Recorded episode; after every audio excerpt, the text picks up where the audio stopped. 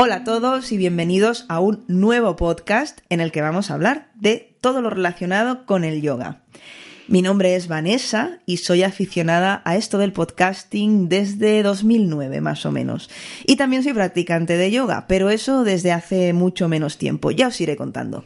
A mi lado está Esther. Hola Esther. Hola Vanessa y hola a todos. Esther, tú eres instructora de yoga desde 2014 y también impartes sesiones de conciencia corporal, respiración consciente, meditación y muchas otras cosas. Todo esto lo iremos, confío, desgranando poco a poco en este y en próximos episodios del podcast. Lo importante, ¿tú andas con ganas de podcasting? Sí, muchas. Para mí es un placer compartir contigo este espacio en el que poder dar a conocer y además profundizar en todos los, los diferentes aspectos relacionados con una práctica milenaria tan beneficiosa como es el yoga. Pues lo mismo digo, para mí también es un placer. Os damos las gracias a todos los que estéis ahí del otro lado escuchándonos. Y vamos a empezar estableciendo conceptos. Creo que es importante en este primer podcast decir por qué nos llamamos esfera yoga. Y bueno, esto es porque queremos dar una visión completa una visión de esto que se dice 360 grados de la práctica del yoga. Queremos mirar al yoga desde todos los ángulos. El yoga es una práctica que integra el bienestar físico, mental, espiritual, energético. Clave la palabra bienestar, seguro. Pero, ¿qué más te sugiere a ti esto de, de la esfera, de esfera yoga? Bueno, es completar ese círculo, el cerrar esa esfera. Es como si estuviésemos volviendo a casa al practicar yoga. Al menos para mí significó eso, volver a casa. Ah, igual que dedicas tiempo a quedar a tomar un café con una amiga o con algún familiar, ¿por qué no te dedicas un tiempo para ti? Es eh, el dedicarte a tomar un café contigo. Mm, eso me gusta. Sí. La clase es un espacio por y para ti, para estar contigo. La, idea es de que eh, la práctica no se quede solo en la clase, sino que tú puedas salir después con energía y herramientas que puedas llevar a tu día a día mm. para conseguir una vida más plena. Llega un momento con la práctica que dejas de hacer yoga, te conviertes en yoga, eres yoga.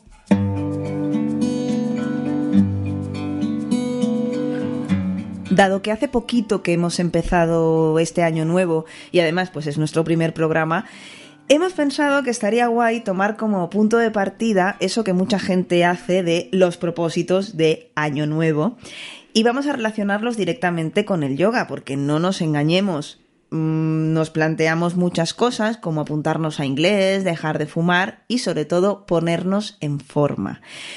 Yo creo personalmente que cuando nos planteamos iniciar eh, la práctica de yoga, nos salimos de lo básico. No solamente queremos ponernos en forma, sino, como hemos dicho antes, pues mm, esto abarca muchas otras cosas.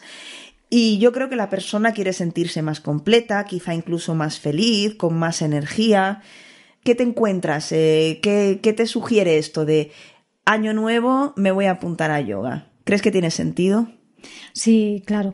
Es la fuerza del renacer del nuevo año la que nos inspira y nos da impulso pues para conseguir aquellos logros o mejoras que teníamos pendientes. Y el bienestar es uno de ellos. Siempre cuando miras el año que acaba, miras atrás y piensas pues cómo te has sentido, ¿no? Si te ha llenado, si no y, te planteas pues eso, el, mejorar o si ya estás muy bien, al menos mantener esa línea. Sentirte mejor, por eso decía lo de dejar de fumar, ¿por qué no? Y apuntarte y apuntarte a yoga.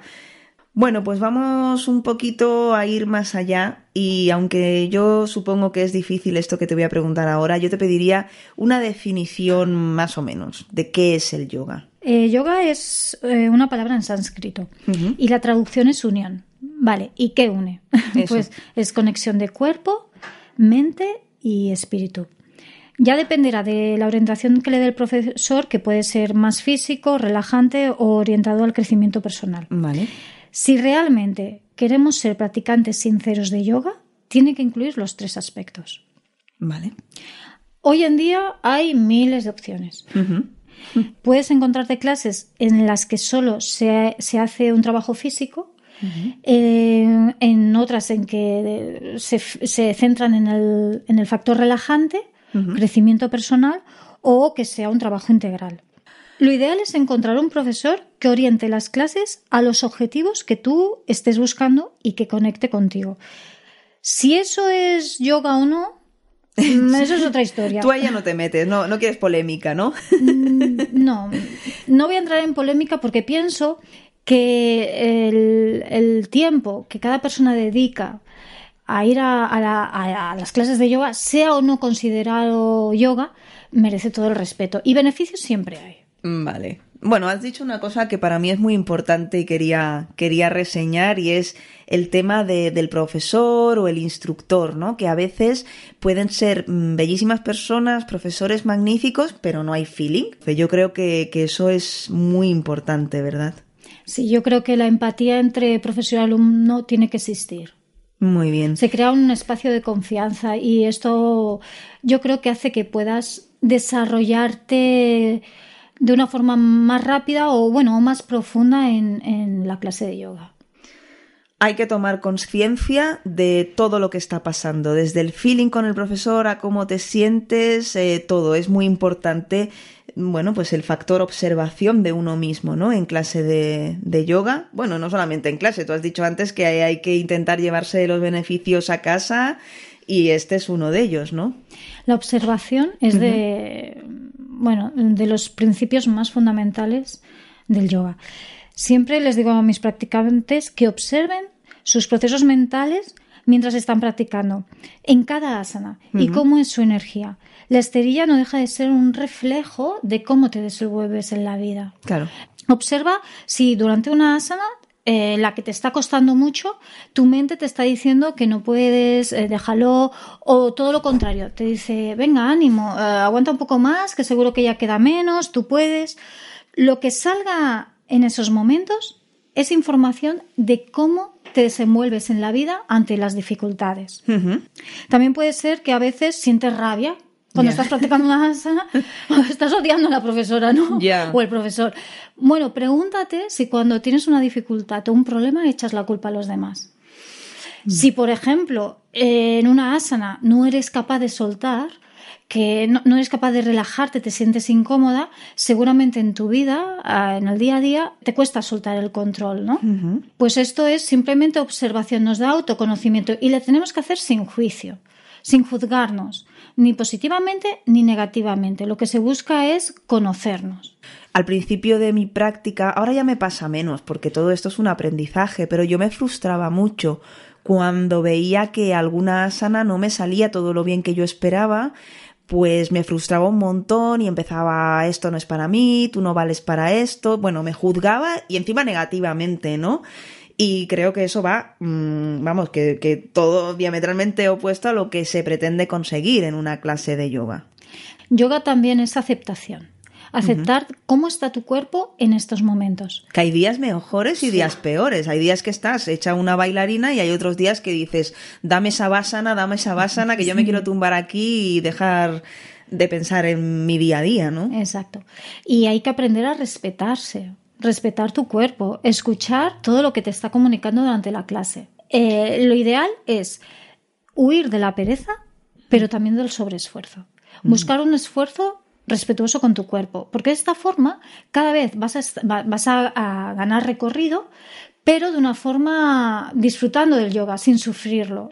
Y por eso es aceptar cómo está tu cuerpo en estos momentos. Ya otra cosa es que pueda, puedas eh, mejorar, pero ahora tal como está, ya está perfecto. Vale.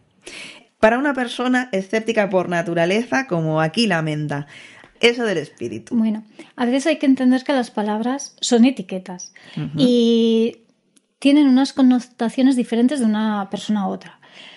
Espíritu, hay gente que le, le puede llamar tu centro o tu ser interior, tu esencia. Eso va a depender de, si te vibra más una palabra u otra.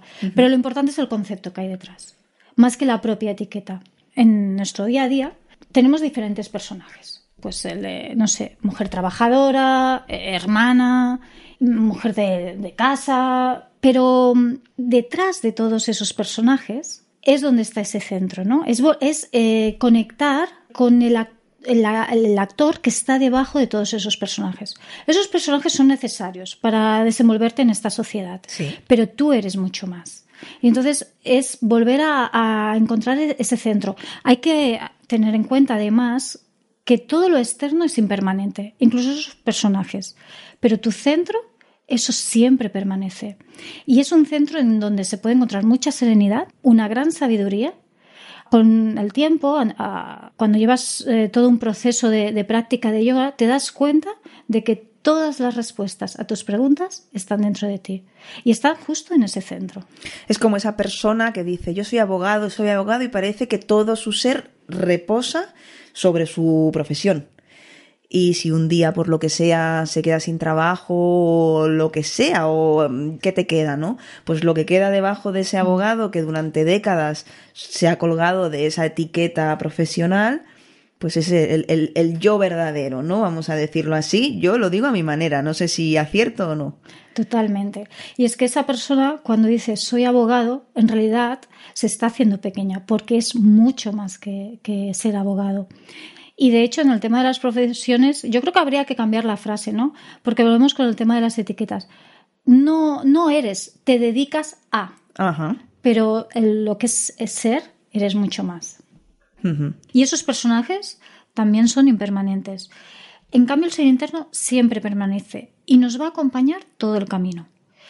Por eso es importante conectar con ese centro para recuperar nuestro equilibrio interno y llevar una vida coherente con quien realmente somos.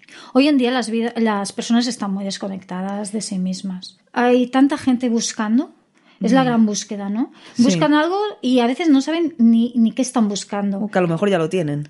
sí, pero sienten que les falta algo. Sí. Entonces pregunto, ¿cómo vas a reconocer cuando tengas delante aquello que sientes que te hace falta si no sabes lo que ya tienes, si no lo conoces? ¿Qué es lo que hay dentro de ti? A mí me, me, resulta bastante chocante oír a la gente cuando dice me voy a la montaña a desconectar y yo misma lo he dicho muchas veces pero ahora que estoy en este camino de, de aprender eh, me doy cuenta de que realmente cuando nos vamos a la montaña, cuando estamos en la naturaleza, cuando por fin conseguimos encontrar un rato de silencio, lo que estamos haciendo realmente es conectar porque bastante desconectados estamos en nuestro día a día con tantos estímulos visuales, auditivos que nos llegan por todas partes, que es que es una pesadilla. Sí, es desconectar del todo externo claro. para conectar con el todo interno. y, y es que hay mucha desconexión entre lo que se siente en el interior, se piensa desde la mente, se expresa con la palabra y lo que finalmente también se hace. Ya. El yoga te da conocimiento del cuerpo y de los procesos mentales conectado desde tu centro. Eso te hace desenvolverte en la vida desde tu centro interno. En, lugar de ir de afuera hacia adentro, lo que hacemos es ir desde dentro hacia afuera. Y ahí es donde consigues una coherencia entre el ser interno, pensamiento, palabra y acción. Cuando perdemos esa conexión interna, no hay coherencia entre lo que sentimos, pensamos que sentimos, lo que decimos y lo que hacemos. Estamos perdidos. Claro, estamos desconectados. ya, eh, los cables están sueltos. Un caos, vaya. y es cuando se siente que, algo falla, que nos falta algo, pero que no sabemos qué es. Desde ese centro podemos ver la verdadera naturaleza de todo lo que nos envuelve. Bueno, la verdad es que hablabas de, desconectar de lo externo, un poco difícil nos lo ponen, ¿eh? Porque ahora que se ha puesto de moda llevar el móvil con la música en alto para que todo el mundo la oiga, yo no sé si has viajado en metro últimamente, pero vas en el metro, te pasan anuncios con una mini tele que han colgado en los vagones, dices, pero bueno, dejadme en paz un rato, no sé, que piense en mis cosas, es que es imposible. De todo esto, como os decimos, porque este es un episodio muy introductorio en el que vamos picoteando sobre todos los temas que trataremos posteriormente, vamos también a, como no, centrarnos un ratito en la parte más física del yoga. Porque así como prejuzgamos una cosa, prejuzgamos la otra. Hay gente que, bueno, pues que tiene prejuicios en cuanto a lo mental o, espiritual, pero también a mí me han dicho mil veces, así que por favor, Esther, ayúdame a explicar a la gente que eso de yoga es hacer estiramientos, no es del todo verdad. No. Y además están los que creen que son solo estiramientos, pero también están los que creen que son posturas imposibles de realizar y que piensan que el yoga no es para ellos porque no van a poder. Instagram ha hecho mucho daño en esto. es que en una primera clase, en tu primera clase de yoga no vas a intentar hacer esas asanas. Hay muchas variantes. Bueno, ni, en la primera clase ni en el primer año, diría yo, no sé, pero es que. Entonces, para una persona que se enfrente a su primera clase de yoga o alguien que tenga curiosidad, ¿qué se va a encontrar? Una clase completa tiene como base la respiración y gira alrededor del eje principal, que es la columna vertebral. Súper importante. Mucho, sí. Y ha de incluir estiramientos, tonificación, movimiento articular, torsiones, elongaciones, flexiones laterales, hacia adelante, hacia atrás, entre otras cosas. O sea, un montón de cosas que ya iremos también poco a poco explicando en nuestros próximos episodios. Vale, pero sabemos que las asanas no solamente consisten o, no solamente nos van a afectar pues en tonificarnos y en ponernos guapos, sino que también hacen cosas a nivel interno, ¿no? Sí, sí, estimulamos fluidos y órganos internos, estiramos la musculatura y la fascia librándonos de tensiones y contracturas. Eso de la fascia te lo he oído comentar en clase mil veces y esto supongo que en algún próximo episodio lo, hablarás bien, ¿eh? seguro, porque en yoga se trabaja mucho. Súper importante. Vale, perfecto. Bueno, aparte de todo eso, también tonificamos el abdomen. Para esto te va a ayudar a prevenir problemas de espalda y mejorar la postura. Ampliamos la capacidad pulmonar, mayor oxigenación a todos nuestros órganos y cerebro. Si solo estiramos y no tonificamos, no damos consistencia al cuerpo. ¿Cómo vamos a construir una, sana y correcta postura corporal o buena salud física? Ya, claro. Esto no quiere decir que no esté al alcance de cualquier persona, sea el nivel que sea.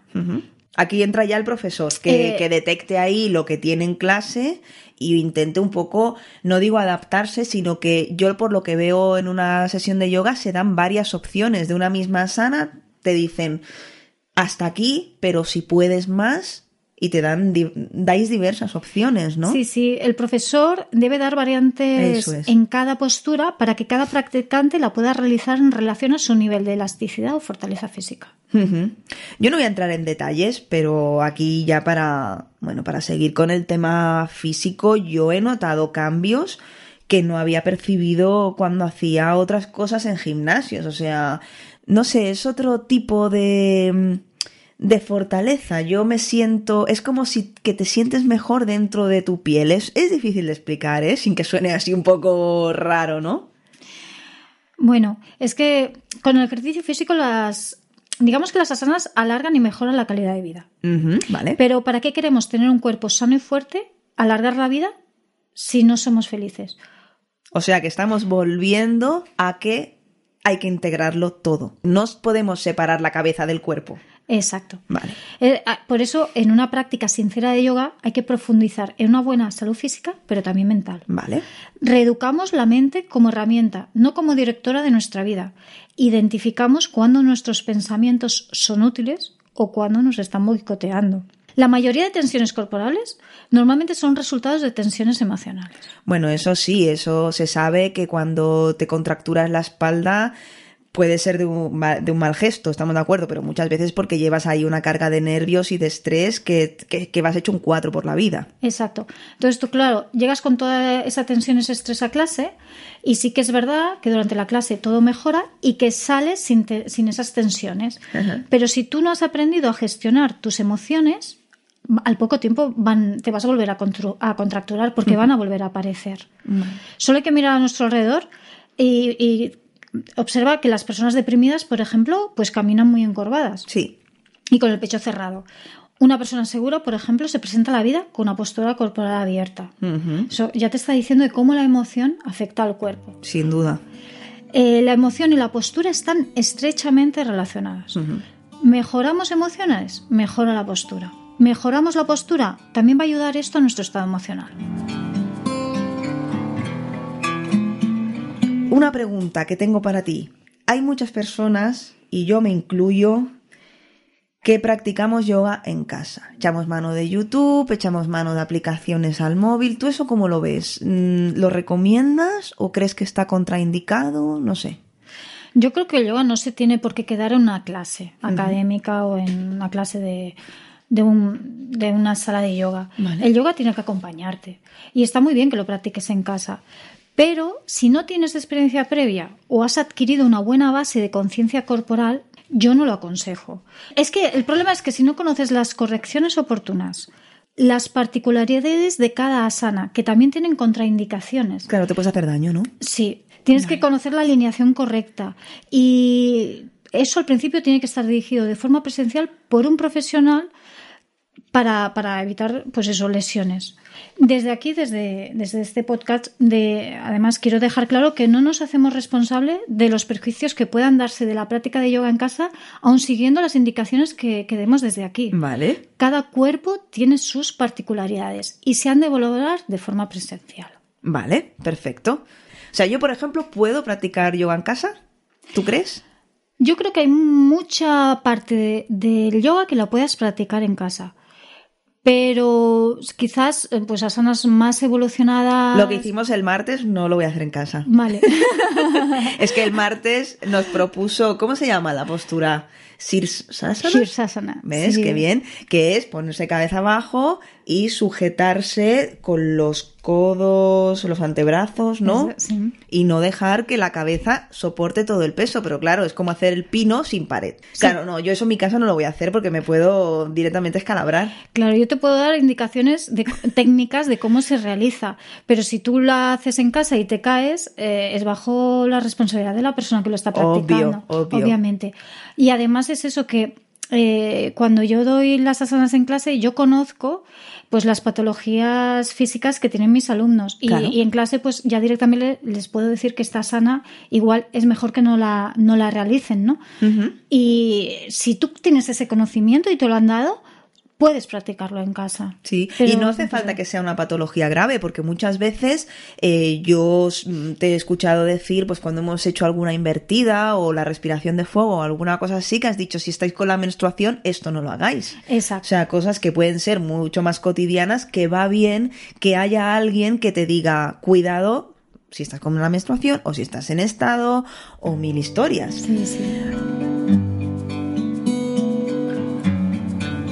De momento, en este podcast introductorio, pues eh, lo natural pues es lo que estamos haciendo, hablando mucho para los que empezáis de cero, para los más principiantes, estáis escuchando consejos de mm, qué no hacer en casa, qué te vas a encontrar, pero no queremos y no vamos a olvidar a todos los practicantes que ya lleven tiempo haciendo yoga. ¿Qué, hay de ellos? ¿Tú crees que pierden la motivación? ¿Hay alguna manera de no perderla? Mm, ¿Enfrentan, se enfrentan al año nuevo como también pues con ilusión? ¿O es una cosa que no tiene parón y vuelta a empezar, sino que es una cosa que crea adicción? ¿Tú qué crees? Bueno, es, es una senda que nunca termina. Porque, eh, y, y sí, de alguna forma se podría decir que, queda, que crea adicción. Sí, ¿verdad? Sí. Yo, te voy a, yo te voy a decir solamente una cosa. Yo el, el fin de semana que me fui a casa de mi madre y metí la esterilla en el maletero del coche, dije, aquí no hay marcha atrás. Bueno, y es que estar bien engancha. Sí, Entonces, a- exacto. a la que ves, llega cuando al principio sí que es cu- cuestión de disciplina, pero cuando ya llevas un tiempo practicando, eh, a la que te saltas alguna clase de yoga, realmente empiezas a notar cómo te empiezas a desconectar o cómo tu cuerpo ya, como que empiezas a notar ¿Que te falta algo? sí, que has hecho un paso hacia atrás. Y, y ya no es la cuestión de tengo que ir a clase, sino necesito recuperar mi práctica, ¿no? Es como que te lo pide el cuerpo. Y también te lo, te lo pide porque eso, quieres volver a recuperar ese centro, esa serenidad que te acompaña cuando estás practicando. Además, lo de la senda que nunca termina es porque empezamos a practicar la, digamos, sería la variante más básica cuando empezamos al principio de yoga, de una asana, ¿no? La menos exigente, con la posibilidad incluso de usar soportes para facilitarla, ¿no? Y mantenemos siempre tiempos cortos. A medida que avanzamos, dentro de esa misma asana, podemos ir buscando variaciones más exigentes. Empezar a abandonar los soportes si ya es posible, si la alineación es la correcta. Y eh, a veces simplemente es que moviendo un pie o moviendo un brazo ya la estamos complicando. Es que a veces los cambios no tienen que ser grandes cambios. Y poco a poco vamos avanzando. Esto lleva tiempo y mucha práctica. Y tanto. Puedes llegar incluso años para una variante más desarrollada de esa postura. Y aunque llegues, luego entras con el reto de también de cuánto tiempo eres capaz de mantener. Si es que la asana no tiene alguna contraindicación de que no sea bueno mantenerla un tiempo. Entonces, esto es que es un camino, ya te digo, que puede costar años para profundizar verdaderamente también en todos los aspectos que, que, rodean al yoga, porque luego también está a nivel evolutivo, que es una evolución personal. Claro. Entonces, poner una meta final a eso yo creo que es, el camino, no es donde tienes que llegar, sino cada paso que estás dando, disfrutar de eso, ¿no? Yo creo que cualquier persona que haga un par de sesiones se da cuenta de eso y además eh, lo que decías de, de una sana simple, pues como puede ser un guerrero, estás que si el pie alineado, que si la cadera no eches el culo hacia afuera, que si los brazos alineados y, y activos. Mil historias que sí, que tienes que aguantar X segundos o X minutos, pero es que en ningún momento te puedes distraer porque se te va la postura al carajo, como dicen. O sea, que es, es también eh, un momento para estar concentrado y estar en tu cuerpo. Totalmente. Además es que hay gente que eh, piensa, oh, es que el yoga es muy aburrido. Mantener ahí una, una, postura en estático, pero si es que realmente hay mucho trabajo que hacer mientras estás en estático. Tienes que estar observando qué está pasando con tus órganos internos. Eh, ¿Qué músculos están activos y cuáles no? Porque a veces tenemos algún músculo en tensión que no, no, no, no debe estar en tensión en ese momento. No está participando en la sanidad y estás perdiendo energía. ¿Cómo está colocado tu cuerpo? Eh, qué procesos mentales se están llevando a cabo durante toda, toda la asana. Eh, además, la asana está viva. Pasan muchas cosas en, esos minutos que estás manteniendo. Y eso requiere observación, estar presente y te puedo asegurar que no hay aburrimiento. Estás volviendo otra vez a la observación y el estar, eh, el autoconocimiento. En ese momento, pues tú vas a descubrir si tienes la zona de la cervical rígida, si tienes tendencia a levantar un brazo más que el otro, tonterías que no te das cuenta, pero que ahí mm, te puede también ayudar a, a mejorarlo. Sí, porque antes es verdad que hablaba mucho del autoconocimiento a nivel más del ser, pero es que en yoga también se busca el autoconocimiento del cuerpo. Claro. Conocer tu cuerpo y, además eh, sacarle todo el partido. Que a veces no somos conscientes de todo, de que el cuerpo es una gran herramienta que la podemos utilizar a nuestro favor. Y, una casita, tu casita donde tú vives. Exacto, eso es, me parece, es, eso es súper importante, que a veces es que se nos olvida tanto. Eh, dedicamos mucha energía, incluso mucho, mucha energía a nivel económico, en pues hacer obras en casa, ponerla bien bonita, y al final esa casa muchas veces no nos va a acabar acompañando eh, toda nuestra vida. Claro. En cambio, tu cuerpo, que sí va a acompañarte toda tu vida, que es tu verdadera casa, igual no dedicas la misma energía, ni tampoco la misma, económicamente, no dedicas eh, lo que tendrías que dedicar para, para cuidarte. Bueno, que a veces lo maltratamos.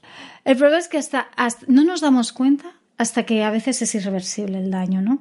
Y es un poco, pues eso, es cuida tu casa, porque te va a acompañar toda tu vida. Cuídala.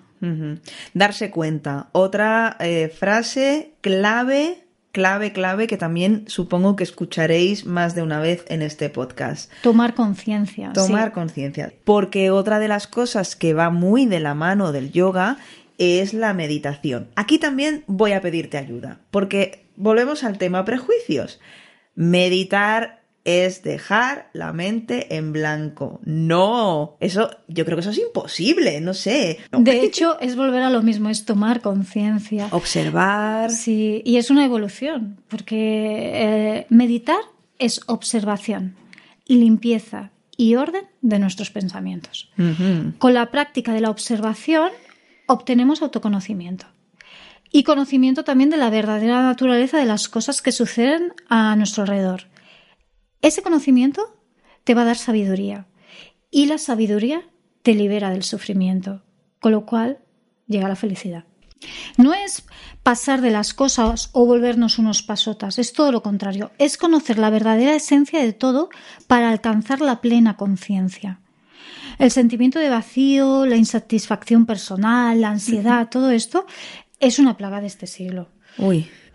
Y, esta sociedad eh, que está en continuo movimiento, donde no hay tiempo para sentirse, para plantearse si lo que estamos haciendo nos hace felices, si es coherente con lo que hay dentro de nosotros, con las necesidades que hay dentro de nosotros. Eh, estamos cansados emocionalmente y también físicamente.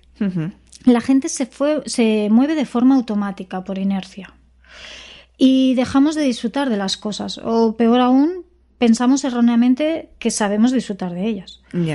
Al final, todo se resume en una sola cosa. Tomar conciencia. No, no, o sea, evitar los automatismos, al fin y al cabo, ¿no? Y, evitar actuar por inercia, ¿no? Es que vuelve, vuelve a ser lo mismo, estamos desconectados de nosotros mismos. Exacto. Y necesitamos herramientas que nos hagan parar. Hay gente que se cree y que dice eso de a mí me gusta estar muy activo. Yo no creo que una cosa sea contraria a la otra. Tú puedes ser una persona activa, una persona ocupada, que haga muchas cosas y que haga cosas útiles. Pero una persona que, que, sea consciente de lo que hace y a lo mejor puede eliminar mucha porquería que no necesita en su vida y, y pararse a decir, bueno, lo que hago lo hago con plena conciencia, que al fin y al cabo de esto va la meditación, ¿no? De hecho, de, a nivel personal, uno de los grandes cambios que yo noté cuando, cuando empecé con la meditación es que me volví más resolutiva y mucho más creativa. Y ante las dificultades, eh, mucho más segura para salir. Eh, tenía más herramientas para salir de las dificultades en menor tiempo. Yo creo que también se invierte menos energía en cosas inútiles. No sé, me parece a mí también otra de las cosas que yo he ido poco a poco dándome cuenta. Exacto. Y sin embargo, además, las personas que, que precisamente más energía pierden de esta manera piensan que sentarse a meditar, pues que es estar perdiendo el tiempo. Y, en realidad es que estás haciendo tanto, tanto bien para ti. Es el hacer sin hacer. Una mente clara es, como, como te comentaba, es más productiva, creativa, resolutiva ante los problemas, segura, sabia y es una mente en la que puedes confiar. Y para eso hay que parar. Además, es que el órgano que más energía consume del cuerpo es el cerebro. Pensar demasiado agota físicamente. Así que, ¿qué tal si aprendemos a utilizarlo de forma práctica? Pues sí, eh, vamos a tener que profundizar mucho en este tema porque va a dar para mucho y, en torno a él, desgraciadamente, hay muchos prejuicios negativos. Yo misma pues tenía muchas reticencias a acercarme a todo esto. Y lo hice porque me lo recomendó una doctora, o sea que no fue aquello de nada extraño ni nada místico. Y al fin y al cabo me lo planteó como una gimnasia mental. Y a mí eso me, me gustó, me llamó la, la atención y sobre todo a mí me ha servido para paliar la ansiedad. Yo conozco muchísima gente que la padece o que la ha padecido y todos tenemos algo en común y es que nos vamos por ahí, o sea, nos dejamos arrastrar por los pensamientos, ¿no? No paramos, o sea, estamos ahí que el coco no nos para, no nos para, los pensamientos nos llevan al futuro, lo cual nos nos genera mucha ansiedad porque son cosas que no podemos controlar porque aún no existen, no han pasado. También nos llevan estos pensamientos que nos arrastran, nos arrastran hacia el pasado. Entonces aparecen sentimientos de culpa, de arrepentimiento y tampoco podemos hacer nada porque eso ya pasó, tampoco es la realidad, ¿no? Y, bueno, lo que decías tú, tomar conciencia y sobre todo estar en el aquí y, y en el ahora. Sí, esto que, comentas ahora además es que me parece muy importante, lo del pasado y el futuro. Hmm. Porque mm, el pasado mm, no existe realmente. Y, además es que con el tiempo a ver, a veces hemos vivido cosas muy importantes. No estoy diciendo que, que, eso no haya existido, ¿eh? No. No es real físicamente. Y además es que los recuerdos, con los años también se empiezan a desvirtuarse un poco y empezamos, no dejan de ser tan reales a lo que sucedió. Es verdad. ¿no? Cada vez que pensamos en el futuro, estamos imaginando, creando ilusiones, son sueños. En el único momento donde existes, donde eres real, es en el presente. Entonces, si no quieres perderte la vida, Si de verdad quieres experimentar la vida y quieres experimentarte a ti, quieres vivirte, tienes que estar presente. Bueno, ahora está muy de moda esto del mindfulness, ¿no? Es una palabra que todo el mundo ha oído. El mindfulness no es otra cosa que un nombre occidentalizado para la meditación zen. Y que no es otra cosa que atención plena. Sí, además lo que tú comentabas también de que tenemos miles de pensamientos en la cabeza, ¿no? En la atención plena hace que nos podamos enfocar eh, y, no estar en ese perdernos en, ese, en esa espiral de pensamientos. Ahora está muy de moda esto del mindfulness y yo creo que, que no es algo gratuito, es decir, que existe una relación directa con cómo vivimos sin parar, ¿no? Y dices, no, no, es que a mí me va la marcha. Mm, puede ser que te vaya mucho la marcha, pero tarde o temprano petas. Lo que pasa es que eso está, lo tenemos tan inculcado en el, en el subconsciente, ¿no? El, que tenemos que ser súper productivas, ¿no? Superhéroes y superheroínas tenemos que ser. Y más en las mujeres, que es como... sí, es verdad. Y el problema es que eh, nos, ahora ya hay queja social, ¿no? Respecto a esto, pero las peores críticas somos nosotras mismas, que son, somos las que nos autoexigimos ser un 10 en todo. Es verdad. Entonces hay que, hay que empezar un poquito a, a quitarnos esas falsas creencias. El problema es que cuando empezamos a buscar herramientas que nos ayuden a, volver a recuperar el bienestar, es porque ya hacemos tarde. Entonces, e, el yoga o estas técnicas no son para personas que, que están mal. Bueno, que sí, pero Mm, si las practicamos en nuestro día a día mientras estamos bien, ¿sabes lo que quiero Nos ayuda a prevenir o detectar antes cuando vamos por un camino que no, que no es el adecuado para nosotros.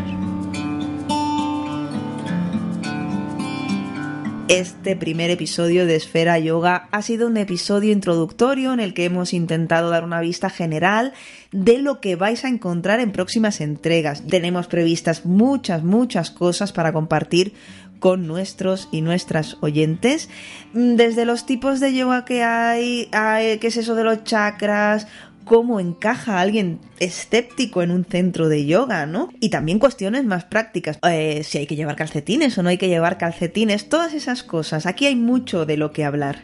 Y si tenéis sugerencias o alguna consulta, no olvidéis que tenemos una dirección de correo electrónico esferayoga.gmail.com. Nuestro objetivo no es otro que compartir salud y esperamos que nos acompañéis. Eh, despido a Esther. Muchas gracias, Esther. Gracias a ti, Vanessa. Y un saludo a todos. Pues muchas gracias a todos y hasta la próxima.